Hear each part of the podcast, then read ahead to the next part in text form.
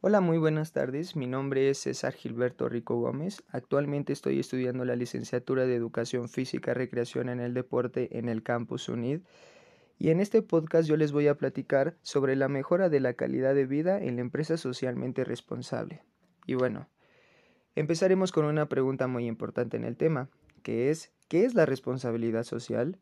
Y bueno, muchas veces nos hemos preguntado que es común afirmar que las empresas en todos los ramos tienen un objetivo único, que es el generar utilidades. Sin embargo, pasan por alto que todo acto productivo tiene secuelas sobre la vida de las personas y de las comunidades, lo cual influye en el medio ambiente. Por ejemplo, la presencia de una empresa influye positivamente y a la vez negativamente. Positivamente como que genera empleos directos e indirectos, la construcción de infraestructuras y creación de servicios educativos, pero negativamente como que es que genera residuos, gastos de recursos naturales y el aumento en el costo de viviendas o servicios.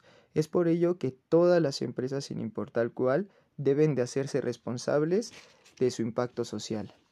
La mejora de la calidad de vida en la empresa socialmente responsable tiene el cuidado y preservación del medio ambiente y hace suyo el reto de combinar la generación de beneficios y la preservación del medio ambiente. Obviamente tienen que optimizar los recursos, el manejo de desperdicios, el reciclaje o reaprovechamiento de recursos y el respeto de los ciclos naturales. En resumen, de todos estos puntos, todos estos obligan a la empresa a considerar los factores ambientales como un elemento vital en su toma de decisiones. Y para concluir con este podcast, contestaremos una pregunta que es muy importante también para este tema, y es, ¿cómo ser una empresa socialmente responsable? No es nada fácil, pero existe una serie de herramientas las cuales te garantiza un objetivo de responsabilidad social.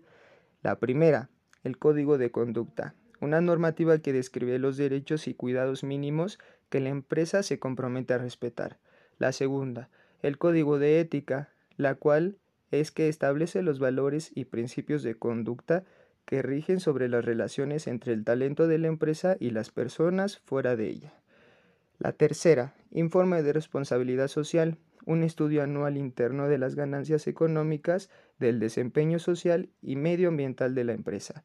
Y por último, el cuarto punto, inversión, socialmente responsable, la ISR. Un reencuentro con la ISR con criterios extrafinancieros que justifican las decisiones de inversión de la empresa. Y bueno, esto es todo por hoy y espero les haya agradado mi podcast y les haya gustado. Hasta luego.